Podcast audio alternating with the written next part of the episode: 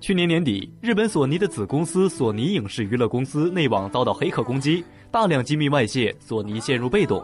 不过日前，危机解密网站再度公开了被盗信息，更多的商业机密被曝光，包括和苹果公司多个合作项目。其中显示，苹果和索尼曾经协商电影商品植入合作。据《纽约时报》报道，周五，索尼影视娱乐公司的代表已经和媒体联系，对于危机解密的行为进行谴责。此次公开的商业机密中，包括了苹果 Apple TV 机顶盒与索尼视频网站的合作协议。这一合作为期三年，从二零一三年十二月十一号开始。根据合作，索尼将获得百分之百的广告收入。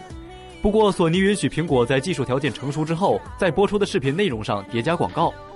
被曝光的还有索尼游戏软件在苹果软件商店中销售的预测。其他的统计图表则表明，索尼在苹果手机和平板等硬件平台上获得的游戏收入，远远超过了其他平台。Fly to LA. We